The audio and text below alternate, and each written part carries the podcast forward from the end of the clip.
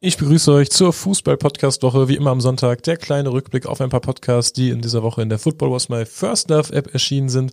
Den Anfang macht René Lau mit seinem neuen Format beim Fananwalt und es geht darum, Fußballfans für ihre Rechte, die sie haben, zu sensibilisieren.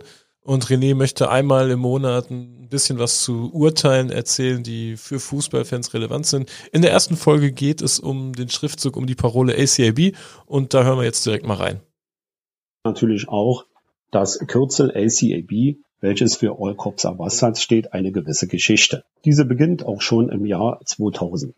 Dort gab es einen Beschluss des Amtsgerichtes Tiergarten, dass das Tragen eines Bekleidungsstücks mit der Abkürzung ACAB höchstens eine Beleidigung eines Kollektivs sein kann. Dieses Kollektiv sei aufgrund der unüberschaubaren Masse an Polizisten jedoch nicht ausreichend definierbar. Das Amtsgericht hat in diesem Urteil in, Anlehnung an das Urteil zum Verhältnis von Meinungsfreiheit und Ehrenschutz bei Kollektivurteilen über Soldaten des Bundesverfassungsgerichtes von 1995 verdeutlicht, dass nur eine definierbare und eingrenzbare Gruppe durch die Aussage ACAB beleidigt werden könnte. Weiter ging es dann bei dieser Problematik erstaunlicherweise bis zuletzt zum Bundesverfassungsgericht. Dort gab es zur Problematik ACAB erst im Jahre 2015 und dann im Jahre 2016 zwei weitere Entscheidungen. Der Entscheidung aus dem Jahr 2015 lag ein Sachverhalt zugrunde, bei dem eine junge Angeklagte einen Sticker trug, der die Bezeichnung FCKW CPS, also Fuck Cops, als Inhalt hatte. Das Amtsgericht Bückeburg hatte sie verurteilt. Sie legte dann Revision zum OLG Zelle ein, auch diese wurde verworfen. Das Bundesverfassungsgericht führte dabei aus, dass eine herabsetzende Äußerung, die weder bestimmte Personen benennt, noch erkennbar auf bestimmte Personen bezogen ist, sondern ohne individuelle Aufschlüsselung ein Kollektiv erfasst, dies zwar unter bestimmten Umständen ein Angriff auf die persönliche Ehre der Mitglieder des Kollektivs sein kann, je größer das Kollektiv allerdings ist, desto schwächer kann auch die persönliche Betroffenheit des einzelnen Mitglieds sein. Das Bundesverfassungsgericht führte hier weiter aus, dass es an hinreichenden Feststellungen fehlt zu den Umständen, die die Beurteilung tragen könnten, dass sich die Äußerung auf eine hinreichend überschaubare und abgrenzte Personengruppe bezieht. Nach den dargestellten Maßstäben reicht es nicht aus, dass die örtlichen Polizeikräfte eine Teilgruppe aller Polizisten sind, vielmehr bedarf es einer personalisierenden Zuordnung, für die in diesem Fall nichts ersichtlich war. Das Bundesverfassungsgericht hat dann also festgestellt, dass diese Urteile des Amtsgerichtes Bückeburg und auch die Zurückweisung in der Revisionsinstanz die Antragstellerin in ihren Rechten verletzt. In die gleiche Richtung gingen dann zwei Entscheidungen des Bundesverfassungsgerichtes aus dem Jahre 2016. Dort hat das Gericht an einem Tag, dem 17.05.2016, zwei Entscheidungen gefasst. In einer der beiden Entscheidungen ging es darum, dass ein Fußballfan beim Besuch eines Fußballspiels im Oktober 2012 eine schwarze Hose getragen hat, die im Gesäßbereich großflächig mit dem Aufdruck ACAB bedruckt war. Nach dem Spiel verließ er in einer Gruppe weiterer Fußballfans das Stadion auf einem Weg, der vor einigen dort eingesetzten Bereitschaftspolizisten vorbeiführte. Dabei wurden die Bereitschaftspolizisten auf den gut sicht- und lesbaren Aufdruck ACAB aufmerksam. Einer der Bereitschaftspolizisten erstattete eine Anzeige gegen den Beschwerdeführer. In der anderen Entscheidung war es so, dass der Beschwerdeführer im Oktober 2010 als Fußballfan ein Fußballspiel in Karlsruhe besucht hat. Während des Spiels hielt er gemeinsam mit anderen Personen im Fanblock verschiedene großflächige Banner hoch. Ein Transparent trug die Aufschrift Stuttgart 21 Polizeigewalt kann jeden treffen und ein weiteres war mit der Aufschrift BFE abschaffen versehen, wobei BFE, was jeder von euch weiß. Weiter geht's mit dem Format Kick TV. Die Kollegen waren zu Gast bei Fortuna Bredeney, ein Fußballverein aus Essen, der sein Vereinsheim in ein Corona-Testzentrum umgewandelt hat. Wir haben ausreichend Trainer, sodass wir in kleinen Gruppen tatsächlich mit dem nötigen Abstand trainieren können. Wir haben Übungen ausgesucht, wir haben extra einen Workshop dazu gemacht. Äh, die Corona-konform sind sozusagen und äh, das funktioniert äh, exorbitant gut. Halten Sie derzeit Kontakt zu Ihren Mitgliedern? Ja, tatsächlich ist das ein kleines Problem. Man verliert so ein bisschen den Kontakt zu seinen Mitgliedern. Wir bemühen uns dadurch, dass wir die Social Media intensiv nutzen, dass wir die Homepage ständig aktuell halten, äh, dass wir unsere Trainer ermutigen, äh, Workshops und äh, vielleicht auch nur mal eine kleine Teams- oder Zoom-Besprechung mit den Spielern zu machen, einfach den Kontakt aufrechtzuerhalten und ähm, da sozusagen das sportliche Leben ähm, lebendig zu erhalten. Äh, aber ein Problem bleibt es für alle. Äh, und eines der Motive dafür, dass wir diese ganzen Aktionen hier jetzt machen, über die wir ja auch heute noch sprechen wollen, ist eben den Kontakt mit den Spielern möglichst intensiv zu erhalten und ihnen so schnell wie möglich die Rückkehr auf den Platz zu ermöglichen.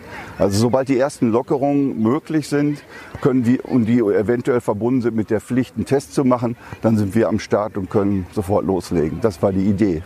Wie kam es dazu, dass Sie der erste Sportverein in ganz NRW waren, der sein Vereinsheim in ein Testzentrum umfunktioniert hat? Äh, tatsächlich ist er einer der Mitinitiatoren hier heute zufällig auch da. Ähm, er hatte, glaube ich, äh, Kontakt zu einem anderen Testzentrum, wo äh, Tests vorrätig waren und sagte, wäre das nicht eine Aktion für uns? Äh, und da haben wir uns kurz zusammengesetzt, beraten und beschlossen. So, und die Idee war jetzt einfach aus dem Zufall heraus geboren und äh, dann eben, so wie es unsere Art ist, sehr schnell umgesetzt. Wie schwer war es, das Vereinsheim in ein Corona-Testzentrum umzubauen? Äh, das ist relativ einfach. Also äh, die Corona-Schutzverordnung und alle Abstandsregeln, die man kennt, äh, legen eigentlich nahe. Man braucht nur einen Menschenverstand, wie es aufzubauen ist. Wenn man versucht, keine Wege zu überkreuzen, wenn man eine gewisse Privatheit bei dem eigentlichen Abstrich ermöglicht und dann dafür sorgt, dass die Leute sich nicht lange aufhalten müssen, hat man eigentlich die halbe Miete schon eingefahren. Also eigentlich geht's relativ einfach. Bei uns war es natürlich noch begünstigt durch die Ein- und Ausgangssituation. Wir haben eine Schiebetüranlage, die dann automatisch das teilt und der Rest war eigentlich nur noch einen Tisch anders hinzustellen. Und den Abschluss macht das Format mitgeredet, denn dort geht es um die Relegation von Borussia Mönchengladbach vor zehn Jahren. Die haben tatsächlich Relegation gespielt und zwar gegen den VfL Bochum und das Ganze, Ganze lässt man im Podcast Revue passieren und zwar mit dem ehemaligen Vorsänger der Nordkurve. Und da gibt's jetzt auch einen kurzen Ausschnitt. Heute in Depri-Stimmung nach dem katastrophalen Saisonausklang und genau deswegen machen wir heute eine kleine Special-Folge, David. Deshalb flüchten wir uns heute in Erinnerung und sprechen über das zehnjährige Jubiläum der Relegation, die Relegationswoche und was das für Borussia bis heute bedeutet.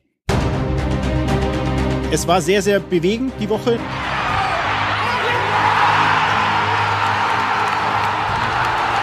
Für mich war dieser, diese Relegationsrettung 2011 ein Neustart dieses Vereins.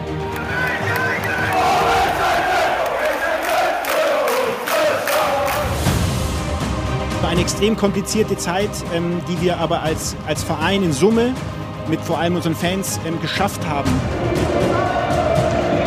Das sollte uns auch immer wieder zeigen, dass wir nicht per se da oben sind.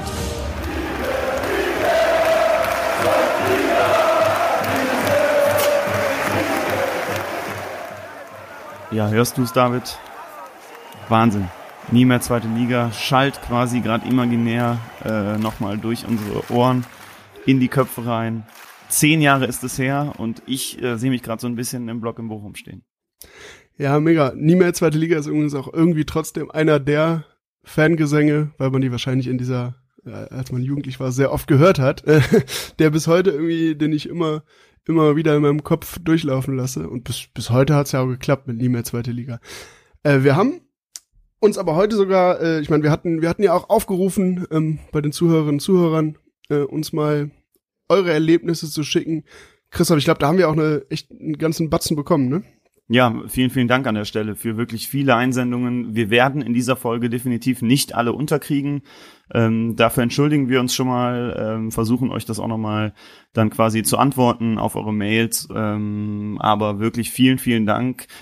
Ziel dieser Folge soll so ein bisschen sein, dass wir versuchen, euch mitzunehmen in die Zeit vor zehn Jahren, dass wir gemeinsam uns erinnern an diese wirklich super bewegende Woche, die Relegationswoche gegen Bochum.